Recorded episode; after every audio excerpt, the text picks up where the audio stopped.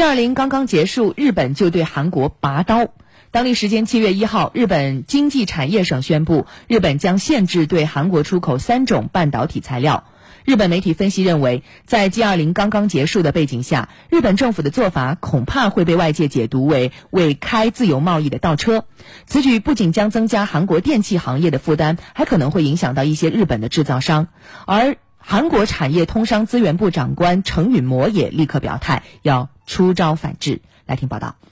程允模当天在出口检查会议上，将日本对韩出口管制定性为经济报复，并称日本限制出口的举措不仅违背世贸组织基本原则，也与在日本发布的二十国集团领导人大阪峰会宣言精神背道而驰。韩国政府将力争把企业的损失降至最低，并借此机会提升韩国零部件、材料、设备产业竞争力。韩国外交部第一次官，也就是副部长赵世英，七月一号下午召见日本驻韩国大使长岭安正，抗议日本政府因韩籍二战劳工对日索赔胜诉而采取的经济报复措施。日本经济产业省当天修改对韩出口管理规定，加强对生产智能手机、电视机所需的半导体等三个部件的出口限制。据日本共同社报道，受限的是用于半导体清洗的氟化氢，用于智能手机显示屏等的氟化聚酰亚胺和涂氟在半导体基板上的感光剂光刻胶这三种材料。日本还打算从本月四号起取消对韩出口手续简化的优待措施。届时，日本企业每次向韩国出口前都必须向日本政府申请，政府审批流程大约需要九十天。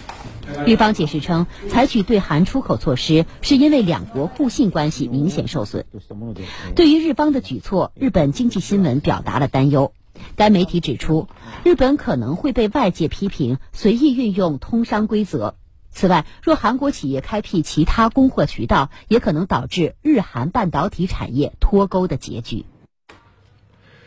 这是日本对韩国的反制措施之一。去年十月份，日本制铁公司接到了韩国最高法院关于向韩国二战劳官劳工进行赔偿的终审判决。该判决让日本制铁公司高层